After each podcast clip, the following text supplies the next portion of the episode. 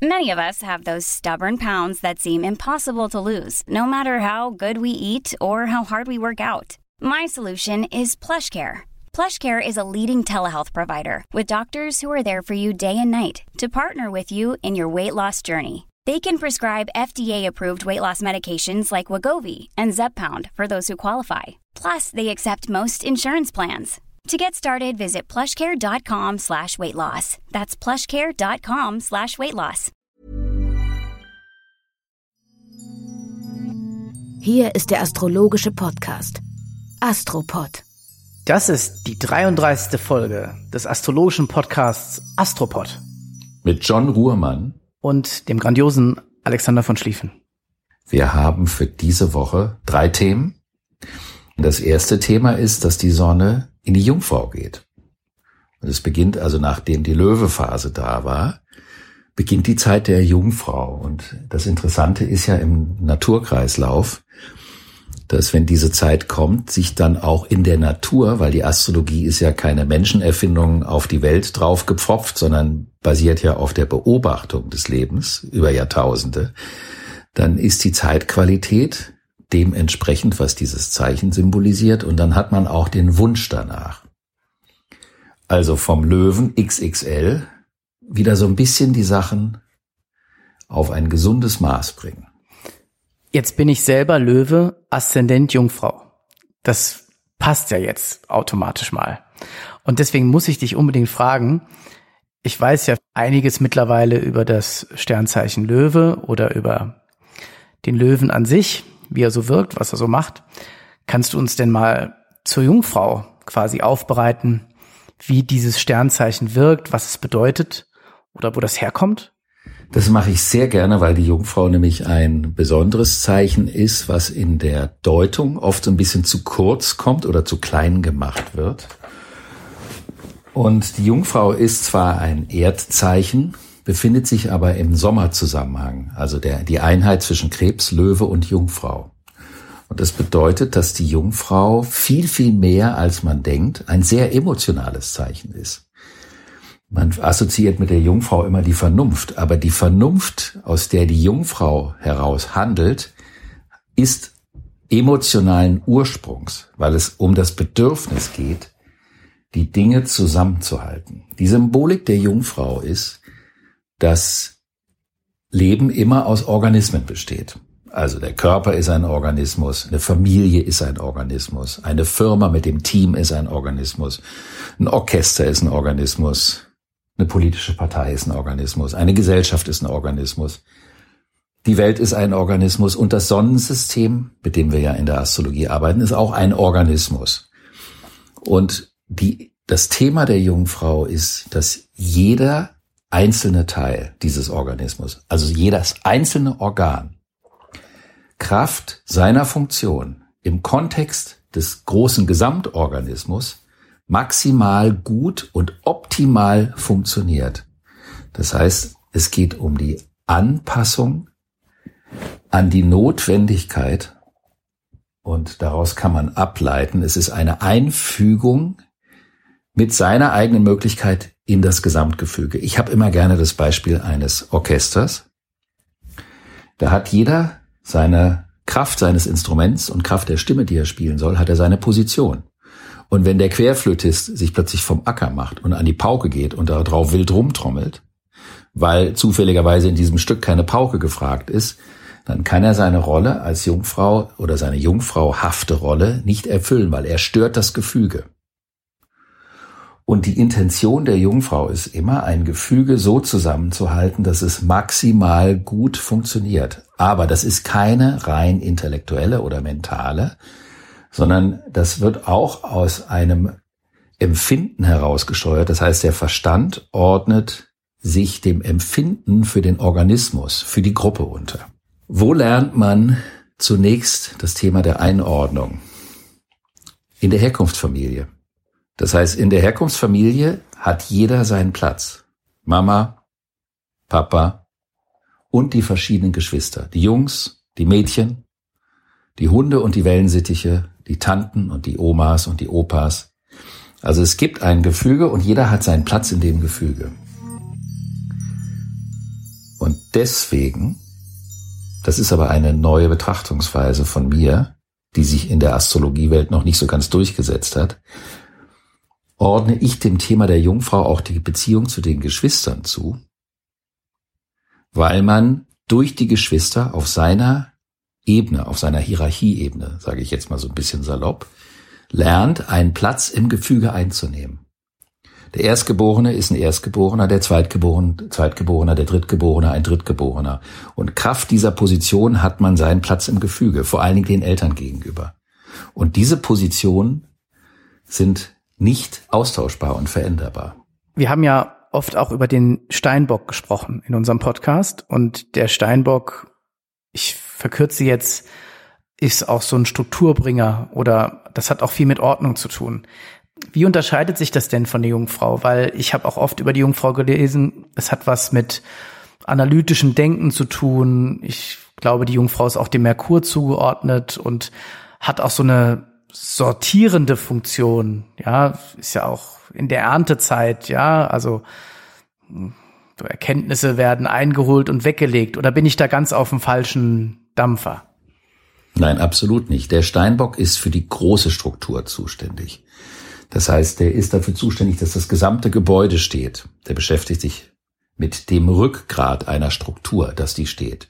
Und die Jungfrau ist diejenige, die durch jedes Stockwerk läuft und in jedem Stockwerk und in jedem Kämmerchen für Ordnung sorgt. Und beides sind Erdzeichen, also daher miteinander auch sehr verwandt. Und könnte man diesbezüglich sagen, ohne dass daran eine Wertung gekoppelt sei, dass die Jungfrau hinsichtlich der Ordnung eine, auf der einen Seite eine Unterfunktion hat gegenüber dem Steinbock auf der anderen Seite ohne die Arbeit der Jungfrau eine steinböckische große Struktur niemals zustande kommen kann. Und so setzt sich der Organismus, über den wir gesprochen haben, wieder zusammen. Und es besteht vielleicht bei den Jungfrauen oder bei zu starken Jungfrauenwirkungen die Gefahr zur Pedanterie oder zur Sammelleidenschaft? Schwer zu sagen. Sowas gibt es, aber das sind entweder homöopathische Erstverschlimmerungen oder Konrad-Lorenzsche Übersprungshandlung. Weißt du, was eine Konrad-Lorenzsche Übersprungshandlung ist? Das klingt nach was Neurotischem. Der Konrad Lorenz hat ja die mit den Enten das gemacht, mit den kleinen Küken, die hinter ihm hergelaufen sind, weil er herausgefunden hat, dass die Küken hinter der ersten Silhouette, die sie entdecken, wenn sie auf die Welt kommen, hinterherlaufen. Mhm. Der hat aber auch entdeckt, dass wenn zum Beispiel zwei gleich starke Vögel gegeneinander kämpfen und keiner gewinnt, dass um die Frustration nicht auszuhalten, machen die plötzlich was anderes. Die putzen sich die Zähne oder schuppern sich den Kopf oder machen den Mülleimer leer. Also gehen in einer Parallelhandlung, um dem Frust aus dem Weg zu gehen. Und das ist eher die Motivation, wenn die Jungfrau zu penibel wird. Das Zeichen Jungfrau hat eine wundervolle Komplexität, die sich aber auch hervorragend zum Witzemachen eignet. Das muss man leider schon sagen. Was aber nicht heißt, dass man sich über das Zeichen lustig machen sollte.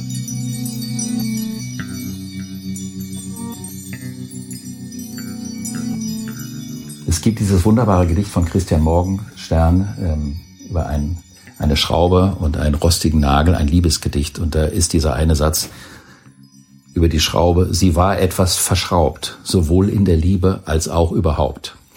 Und das ist so ein Satz, den man immer wunderbar bei der Jungfrau anbringen kann. Aber die Funktion der Jungfrau ist so wichtig. In der Vergangenheit wurde sie immer mit der Gesundheit auch assoziiert, was aber heutzutage eher dem psychosomatischen zuzuordnen wäre, nämlich wenn jemand irgendwo in einem Team ist, an einer Position oder in einer Stelle, wo er nicht hingehört oder wo er nicht hinpasst, dann fühlt er sich unwohl und dann fängt er an zu somatisieren. Oder wenn man das Gefühl hat, überhaupt dass in dem Leben, in den Abläufen Dinge nicht stimmen, dann reagiert man auch körperlich darauf. Aber es ist eine körperliche Reaktion auf ein seelisches Prozedere. Das heißt, die Jungfrau ist wesentlich emotionaler, als man ihr das oft nachsagt. Aber in den vergangenen 200 Jahren in diesem Erdreich hat man die Jungfrau praktisch rationaler interpretiert, als sie das in Wirklichkeit ist. Wenn man sich das Symbolbild der Jungfrau Maria anschaut, das ist ja so emotional aufgeladen, das geht ja in eine ganz andere Richtung als eine pedantische Person, die kleine Schrauben in Setzkastenfächer packt, um ein Gefühl der Ordnung zu haben. Aber wenn Kinder Setzkästen haben und dort ihre kleinen Dinger rein tun, zeigt das, dass es im Leben ein Bedürfnis nach einer gewissen Grundordnung gibt und dem Gefühl, das gehört da rein, das gehört da rein und das ist per se nichts Verkehrtes und auch keine pathologische Pedanterie. Mir ist zumindest auf mich jetzt wieder einiges klarer geworden und äh, ich habe in der Vorbereitung auch noch viel nachgedacht, ob es so äh, Analogien in unserer Mythologie der unterschiedlichen Götterwelten zur Jungfrau gibt. Und ich hatte erst Isis im Auge und natürlich auch äh, quasi die Jungfrau Maria. Aber Demeter könnte auch etwas sein. Wahrscheinlich weißt du mehr darüber als ich. Naja, die Demeter ist ja, hat ja auch was mit dem Thema der Gesundheit zu tun und dass man die Ernährung umstellt, damit die Ernährung dem Körper gut tut und dem Körper passt. Ich möchte unterscheiden zwischen dem Zeichen Jungfrau und der Situation, wenn jemand die Sonne in der Jungfrau hat. Also Menschen, die in der Jungfrauzeit geboren sind, sind nicht das gleiche wie das Zeichen Jungfrau. Das Zeichen Jungfrau symbolisiert das, was wir bisher erzählt haben. Wenn jemand die Sonne in dem Zeichen hat, dann bedeutet das, dass diese ganzen Mechanismen, über die wir gesprochen haben, sind die Art und Weise, wie dieser Mensch durchs Leben geht. Und das kann natürlich dann schon mitunter zu besonderen Übersprungshandlungen führen. Und besonders beim weiblichen Geschlecht, ich bitte unsere Zuhörerinnen, wenn ich das sage, diesbezüglich bitte um Nachsicht, wenn ich das sage, das ist nicht ausgrenzend gemeint, führt das mitunter dazu, schnell ein Empfinden der Unpässlichkeit zu entwickeln. Das passt mir hier nicht, das passt mir da nicht. Das heißt, man kann schon sagen, dass die weibliche Jungfrau mehr Potenzial als alle anderen Zeichen dafür hat, eine Prinzessin auf der Erbse zu sein. Denn es geht immer darum, ah, ich fühle mich hier nicht richtig, da ist irgendwas, was so nicht an der richtigen Stelle ist. Und in Wirklichkeit geht es auch so ein bisschen darum, ich möchte ein klein bisschen mehr wahrgenommen werden.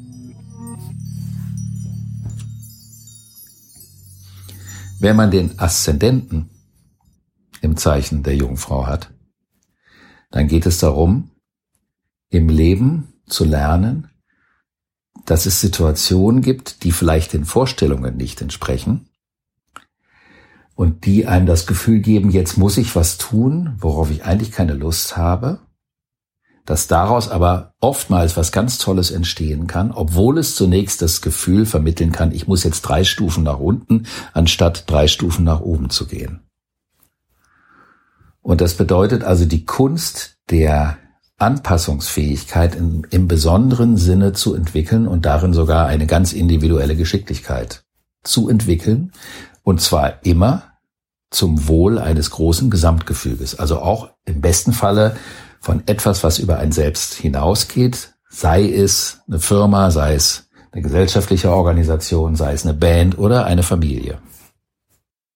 Und jetzt, wo wir wissen, was es mit der Jungfrau so auf sich hat, ist es eigentlich an der Zeit zu schauen, was in der nächsten Woche so passiert. Und da passiert mal wieder was wahnsinnig Spannendes, weil wir haben zwei ganz starke Konstellationen. Und zwar zwischen Planeten, die in der Vergangenheit mit dem Thema Gut und Böse assoziiert wurden.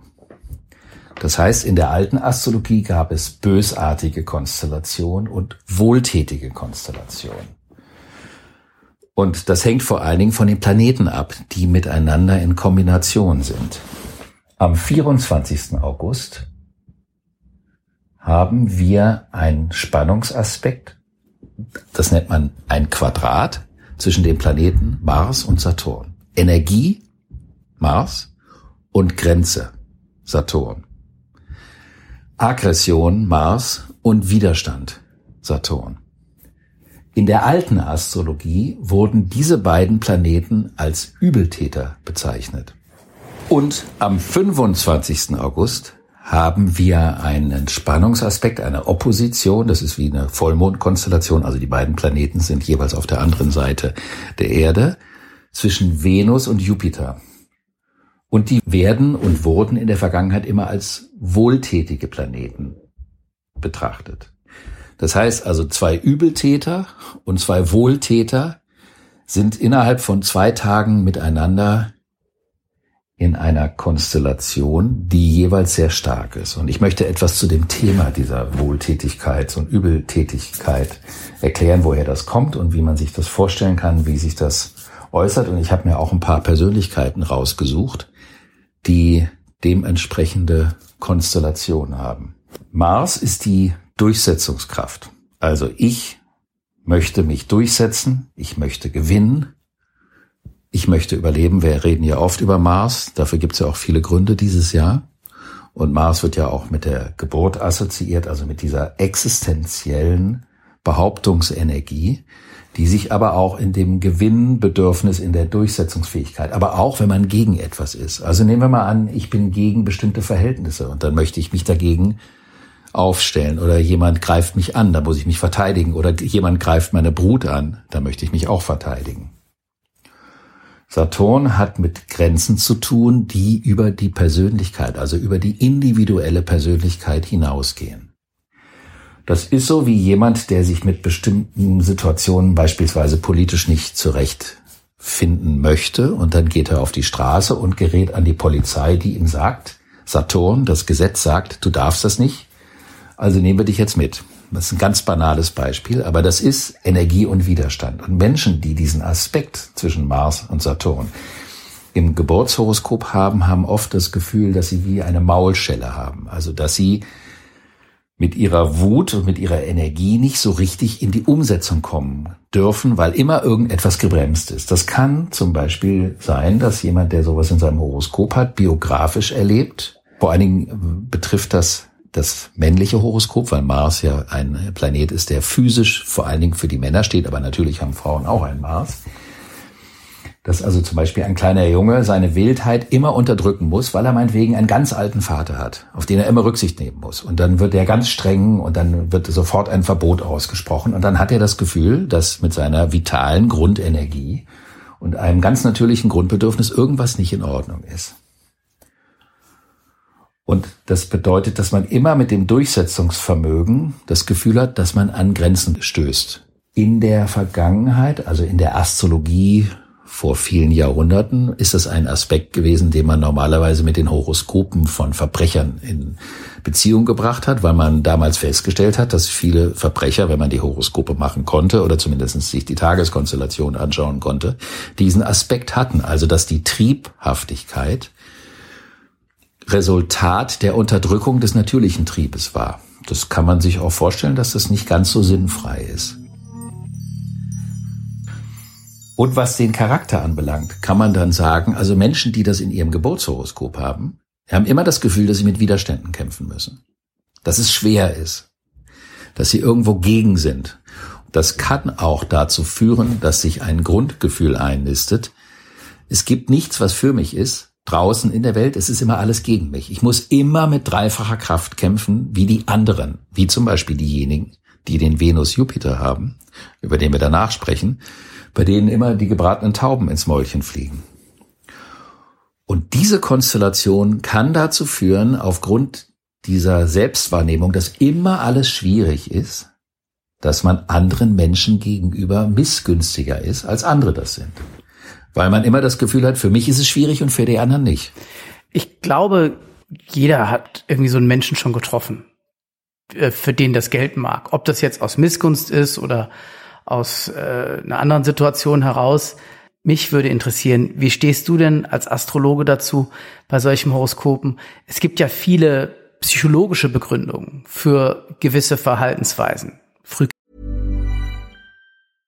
Imagine the softest sheets you've ever felt. Now imagine them getting even softer over time. That's what you'll feel with Bowl and Branch's organic cotton sheets. In a recent customer survey, 96% replied that Bowl and Branch sheets get softer with every wash. Start getting your best night's sleep in these sheets that get softer and softer for years to come. Try their sheets with a 30-night guarantee. Plus, get 15% off your first order at bowlandbranch.com. Code BUTTERY. Exclusions apply. See site for details. Kindliche Prägungen. Ähm, wir hatten es eben auch mit der Familie, schwierige ähm, Vater, Sohn, Vater, Tochter, Mutter, Sohn, Mutter, Tochter Konstellationen. Kann ein Horoskop eine Vorhersage darstellen oder ist eine spätere Analogie, die da quasi auftritt? Wie passt Psychologie und Astrologie da zusammen in, in ihrer Wirkung? die ursprüngliche Astrologie genauso wie die ursprüngliche Mythologie, das war Kultur, Mythologie, Philosophie und Psychologie gingen sehr viel mehr Hand in Hand, als wir das heute haben. Das ist vor allen Dingen äh, als Folge der sogenannten Aufklärung wurden ja die ganzen Lebensbereiche voneinander getrennt. Und natürlich spielt da eine Psychologie mit rein, wie man sie eben auch oft in der griechischen Mythologie erleben kann. Und in der Astrologie des letzten Jahrhunderts ging es immer darum, weil die Astrologie so kritisiert wurde, dass man sagt, das hängt von der Entwicklungshöhe des Menschen ab, ob er zum Beispiel mit einer Mars-Saturn-Spannung zum Schlechter wird oder ob er diese Energie nimmt und lernt, durch Geduld immer wieder neu anzufangen und eine unfassbare Ausdauer zu entwickeln und dann mit dieser Ausdauer langfristig sogar zu Erfolgen kommen zu können, zu denen andere Leute gar nicht hinkommen können, weil sie die Geduld und die Ausdauer eben nicht haben. Das finde ich hochspannend, dass die Astrologie auch in ihrer Deutung und auch in ihrer Wirkung natürlich ein Zeichen ihrer Zeit ist aber dabei trotzdem ihren erklärenden Faktor nicht verliert und sich sogar ein bisschen auch, finde ich, entmythologisiert. Ja, also in der griechischen Mythologie hat man ja viele psychologische Grundprobleme, die erklärt werden, Vatermord oder äh, ödipale Verstrickungen und so weiter. Und ähm, das gerade in der griechischen Mythologie hochspannend, aber hier in der Astrologie finde ich wunderbar zu sehen, wie sie in der, in den verschiedenen Zeitströmen oder in der Geschichte äh, sich erklärt, motiviert oder analysiert. Das ist auch notwendig. Und das ist ja ein Aspekt, der bei vielen astrologischen Deutungen nicht richtig stattgefunden hat in den letzten Jahrzehnten, dass also manche Zuordnungen zu Zeichen oder den sogenannten Häusern, manche wissen auch schon, was die Häuser sind, dass die nicht aufgefrischt wurden und der Gegenwart angepasst wurden. Da wird also viel interpretiert auf Basis von jahrhundertealten Festlegungen, die heute ihre Gültigkeit in dieser Umwelt, in der wir leben, nicht mehr haben können. Was der Tatsache, dass es ein Urprinzip gibt, ein Archetypus hinter jedem Zeichen, in keinster Weise widerspricht. Also man muss für jeden Archetypus eine Analogie finden. Also wenn man sagt, dass jemand zum Beispiel mit seinem Mars nicht klarkommt, dann kann man in unserer Zeit haben, dann braucht er einen dicken roten Ferrari, um das Gefühl zu haben, ich bin ein ganz großartiger Typ als Beispiel. Nicht, das ist jetzt nicht gegen die Ferrari-Liebhaber gemeint, aber das wäre eine Analogie, die man ja vor 300 Jahren nicht gehabt hat. Und das muss man natürlich immer auch in Betracht ziehen. Aber auch das Bewusstsein und die Gesellschaft verändert sich. Und diese Dinge müssen natürlich bei der Deutung in Betracht gezogen werden. Ich würde gerne Venus-Jupiter reinnehmen und dann im Ping-Pong mit den beiden das Thema Wohltäter und Übeltäter nochmal bespiegeln und dann ein paar Beispiele nennen, die nämlich wirklich interessant sind. Venus und Jupiter gelten eben als wohlwollend, weil Venus hat was zu tun mit Offenheit im Sinne von Beziehung. Ich lade dich ein. Ich möchte gerne, dass du kommst. Also ich habe Interesse an dir. Also bin ich einladend. Und das hat ja schon mal was Offenes. Das hat etwas Zugewandtes, es hat etwas Interessiertes und auch schon eine Vorahnung, dass es eine Bedingtheit mit sich bringen kann. Denn wir brauchen uns ja gegenseitig und wir freuen uns ja auch, wenn wir miteinander Dinge tun können. Die venusische äh, Kampfstrategie ist die Entwaffnung. Ich hole meinen Gegner auf meine Seite durch Charme und Freundlichkeit. Ich entwaffne ihn. Der Mars entwaffnet nicht. Der Mars zieht sein Schwert, am besten so, dass der andere sofort abhaut, wenn er sieht. Und die Venus geht ohne Schwert auf den Schwertmenschen zu und bringt ihn dazu, dass er gar kein Interesse hat, das Ding zu ziehen. Und das nennt man eine Entwaffnung. Der Jupiter ist interessiert an dem bestmöglichen was aus einer Situation, aus einem Menschen hervorkommen kann. Der Jupiter braucht die Perspektive der Zukunft. Der braucht das Gefühl, dass es einen Weg gibt und den Weg müssen wir auch gemeinsam gehen können. Das heißt, diese beiden Planeten sind so etwas wie Gastgeber und deswegen sagt man, das sind Wohltäter. Und wenn Menschen diese Planeten in ihrem Horoskop auch in einem sogenannten Spannungsaspekt haben, dann sagt man, das führt nie zu wirklich ganz finsteren Geschichten, sondern das führt vielleicht zu einer gewissen Maßlosigkeit. Und daher fällt Menschen, die diese Konstellation haben, denen ist eine gewisse Großzügigkeit, eine Offenheit in die Wiege gelegt. Und das Interessante ist ja immer, was vielleicht auch ein weiteres Grundthema ist. Du siehst, die Astrologie ist immer ohne Ende in möglich, in Hinsicht auf die Möglichkeit, weitere Kreise damit zu ziehen. Jemand kommt auf die Welt und hat diese Konstellation bereits. Und dann wächst er in einer Umwelt auf, die diese Konstellation erfüllt. Und dann kann man sich fragen, wo ist denn hier die Ursache? Wo ist die Henne und wo ist das Ei? In der modernen Psychologie des Erdzeitalters wird ja alles kausal erklärt. Das heißt, jemand kommt zu dir und erzählt dir seine Geschichte und dann wird eine Anamnese gemacht und aus der zurückgegangenen Geschichte wird abgeleitet, warum die gegenwärtigen Probleme so sind, wie sie sind. Es hat also sehr viel auch mit dem, was geschehen ist, zu tun. In der Astrologie geht man da ein Stück noch weiter zurück, weil man sagt, es ist ja schon zum Zeitpunkt der Geburt etwas angelegt, was unter Umständen noch gar nicht geschehen ist. Was vielleicht etwas spukig klingen mag, aber in der konkreten Umsetzung, wenn man sich damit beschäftigt, gar nicht mehr so spukig ist. Es ist, glaube ich, auch eine andere Vorstellung von Zeit eben nicht eine linear sich fortentwickelte Zeit, sondern eine sich zyklisch bewegende Zeit, die sich nicht unbedingt wiederholt, aber eben sich in Analogien entwickelt. Das höre ich gern. Sehr gut. Und so kann man dann sagen, jemand, der eine Venus-Jupiter-Konstellation hat, wird auch in eine Situation familiär oder soziokulturell hineingeboren, wo eine gewisse Großzügigkeit und eine Üppigkeit unter Umständen ihm auch geboten wird, wodurch dieses Motiv unterstützt wird.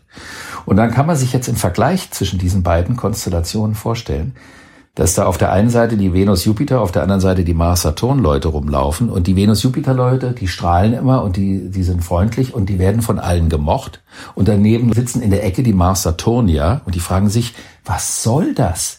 Ich muss immer kämpfen und ich meine es ehrlich und die sind so, die tun gar nichts groß und trotzdem wollen alle mit denen zu tun haben. Und die Polarität zwischen Wohltäter und Übeltäter verstärkt das Üble und das Wohlige. Weil der Wohltäter, wenn er den Mars Saturnia da in der Ecke sieht, mit dem auch noch Verständnis hat. Und zu einem seiner Kumpels sagt, bring ihm doch mal ein Bier rüber, damit er auch noch zu uns kommt was den Mars ja natürlich noch mehr und dreifach auf die Palme bringt. Und daraus entsteht diese Polarisierung dieser Aspekte, nämlich, dass auf der einen Seite die Gefahr, ich möchte es jetzt einfach mal nur die Gefahr nennen, zum Neid oder zu Missgunst, nämlich beim Mars mehr gegeben ist. Und wenn man ein Horoskop sich anschaut oder wenn ich mir ein Horoskop von Menschen anschaue, versuche ich immer darauf einzugehen, dass diese Menschen sich etwas suchen, an dem sie sich abkämpfen können und mit dem sie große Erfolge erzielen, damit sie nicht auf andere neidisch sein müssen. Sowas muss man natürlich den Venus-Jupiter-Kandidaten nicht beibringen, weil die kennen das schon. Aber das führt natürlich zu einer Spreize und dadurch ist auf der einen Seite der Neid und auf der anderen Seite die Entspanntheit werden immer größer. Jetzt kommt dazu, der Mars ist in seinem Zeichen Widder und der Saturn in seinem Zeichen Steinbock. Nicht nur am 24. August, sondern ja die ganze Zeit jetzt. Das heißt, die beiden in Anführungsstrichen Übeltäter sind, das würde man astrologisch so sagen, wenn die Planeten in ihrem eigenen Zeichen sind, maximal stark. Das heißt also, das Üble wäre maximal stark.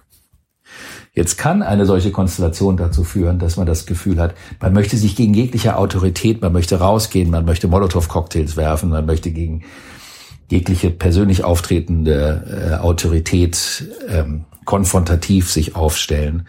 Man kann aber auch sagen, Widerstände, die mir jetzt und in dieser Zeit entgegenkommen, können sowohl ein Aufruf dazu sein, mich mit meinen persönlichen Neidthemen auseinanderzusetzen und auf der anderen Seite mir auch zu überlegen, vielleicht kann ich in einer Sache, die ich bisher zu leicht genommen habe, was meine Arbeit anbelangt, durch diszipliniertes Durchkämpfen einfach noch besser werden. Und dann kann ich die Molotow-Cocktails wieder in den Kühlschrank packen. Auf jeden Fall muss man am 24. und 25.8. enorm vorsichtig vorgehen bei solchen Konstellationen würde ich zumindest vorschlagen.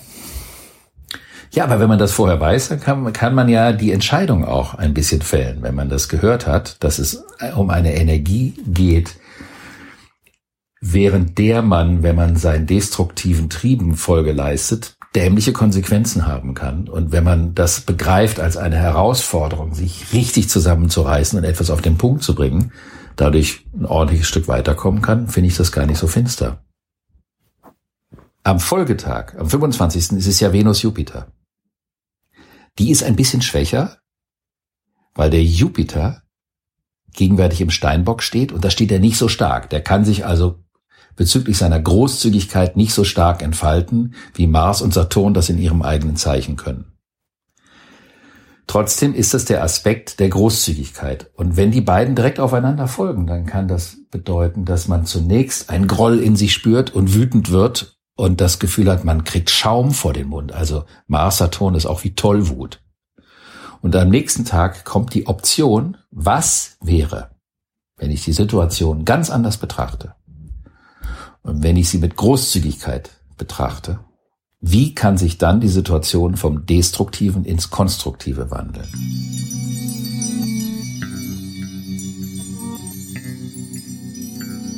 Dann würde ich gerne noch ein paar Beispiele nennen. Da gibt es natürlich extreme Beispiele für Mars Saturn. An allererster Stelle Adolf Hitler mit Mars Saturn. Und wenn man sich die Reden von Hitler anhört, der hat ja immer so eine aufgestaute Energie gehabt. Man hat das Gefühl, dass der so richtig cholerisch, der soll ja auch sehr cholerisch gewesen sein, was zu dieser Konstellation auch passt. Dann Marine Le Pen, die Tochter von Le Pen in Frankreich, von der Front National. Josef Mengele, den KZ-Arzt, also derjenige, der in den KZs die Menschen damit gefoltert hat, indem er sie benutzt hat, um medizinische Experimente an ihnen zu begehen, der in Argentinien verschwunden ist. Dann den Marquis de Sade, von dem das Thema des Sadismus abgeleitet ist. Und jetzt mache ich eine kleine Kurve in die lichte Seite von Mars Saturn, nämlich Johann Sebastian Bach, der das auch hatte und der Zeit seines Lebens ja nicht so bekannt war, wie man das heute vermutet, hat dann ein unfassbares Werk geschrieben, hat also gearbeitet wie ein Schwein, wie man so schön sagt, und hat unfassbar viele Kantaten, zauberhafte Musik geschrieben. Und das ist eine Art und Weise, wie man den Mars-Saturn auch umsetzen kann. Dann hat Charlie Chaplin Mars-Saturn gehabt. Auch interessant. Billie Holiday ist eine ganz bekannte Jazzsängerin, die ein ganz schweres Leben hatte, die Prostituierte war und sein musste, um überhaupt zu überleben und eine der wunderbarsten Jazzsängerinnen der Menschheitsgeschichte war. Ganz tolle Songs gibt es von ihr. Und dann habe ich noch ein Beispiel, äh, und zwar die Schriftstellerin Jane Austen. Und Jane Austen hat ein ganz berühmtes Buch geschrieben, das heißt Pride and Prejudice, Stolz und Vorurteil was für eine extreme Reihe an Persönlichkeiten der Geschichte da aufgestellt wird, die sich äh, mit diesem, sag ich mal, Energieaszendenten bewegen und ähm, die, glaube ich, auch ungeheuerliche bis zu großartige oder besondere Energien bedurften, dass sie in der Lage waren, das zu vollbringen oder anzurichten oder zu erdenken oder zu versuchen worum es in ihrem Leben ging. Und zwar, das hatten wir vorher auch besprochen, mit den Wirkungen gegebenenfalls auf viele. Wow. Ja, die einen haben sich mit ihrer persönlichen Maulschellen-Frustration an der Welt und der Menschheit gerecht und die anderen haben es sich selber zur Aufgabe gemacht, ein besonderes Geschenk abzuliefern. Und das ist eine große Grätsche. Darf ich dir noch die Liste von Venus Jupiter vorlesen. Da haben wir an allererster Stelle den Herrn Goethe. Und Goethe ist deswegen so spannend, weil der ja auch Jungfrau war. Also das erste Thema unserer heutigen Folge mit in seinem Horoskop hat. Und Goethe hatte eine fette Venus-Jupiter-Opposition. Und ein bekannter Satz von Goethe ist, Vernunft sei allerzeit zugegen, wenn Leben sich des Lebens freut. Und da hatte er die Anlage, weil er als Jungfrau vernunftbegabt war, um seinen eigenen exzessiven Neigungen, die er definitiv auf allen Ebenen hatte, immer wieder zumindest zu versuchen, Einhalt zu gebieten. Dann habe ich in dieser Liste von unseren Hörerinnen und Hörern immer wieder angefragt Mahatma Gandhi, hatte auch Venus Jupiter, Steve Jobs, dann habe ich Steven Spielberg, Stefan Zweig, Puccini, den Opernkomponisten, Quincy Jones und Tom Selleck. Weißt du, wer das ist? Natürlich, das ist Magnum. genau. Ja. Magnum, was heißt Magnum? Groß. Genau. Fett. Und das ist Venus Jupiter. Was all diese Leute haben, da gibt's noch mehr, ich habe jetzt nicht alle aufgezählt, die haben alle immer den Nerv oder einen Geschmack getroffen, den die Leute mögen. Also zum Beispiel Quincy Jones ist ja auch ein begabter Musiker, Komponist, aber er ist vor allen Dingen auch Produzent. Er hat Leute rausgebracht, von denen er wusste, dass die, dass die gut ankommen werden. Aber auch meistens mit einem gewissen Niveau, soweit ich das zumindest beurteilen kann. Puccini ist sowieso wahnsinnig beliebt. Und es gibt noch einen, den möchte ich vielleicht doch noch erwähnen, nämlich Steve Jobs hatte das auch. Und er hat ja auch ein Produkt lanciert in die Welt, was wir alle lieben. Alles super spannende Persönlichkeiten mit großer Wirkungsreichweite in die Gesellschaft hinein, wahrscheinlich auch verbunden mit einem Gespür zum richtigen Zeitpunkt auf die richtige Idee zu kommen oder auf die richtige falsche Idee. Leute, vielleicht auch die verführerische Aspekte haben, die gegebenenfalls ist jetzt mal egal, ob gute oder falsche Argumente, beziehungsweise das darf, bedarf der individuellen Interpretation, äh, so einiges bewirken können. Aus einer inneren, quasi stetigen Energiequelle heraus, die angetrieben wird. Enorm. Genau. Dann darf ich noch eine kleine persönliche Bemerkung am Schluss machen. Nämlich zu Magnum. Oder Magnum. Thomas Magnum, ja. Ich bin zwar kein Schnurrbartträger, aber seit geraumer Zeit sind die Hunde, die in seinen Filmen damals aufgetaucht sind, nämlich die Dobermänner, meine Lieblingshunde geworden. Das nur so am Rande. Das war viel. Wir haben es mal wieder mit der Zeit nicht geschafft. Ich hoffe nicht zum Unwohlsein der uns zugeneigten Ohren. Und wir freuen uns wie immer über Feedback, über Anfragen nach Horoskopen von Menschen, die euch interessieren. Und John, ich danke dir für dein aufmerksames Lauschen und die wunderbaren Fragen. Und ich freue mich auf nächste Woche und die nächste Folge. Mir geht es genauso. Vielen Dank dafür und bis nächste Woche.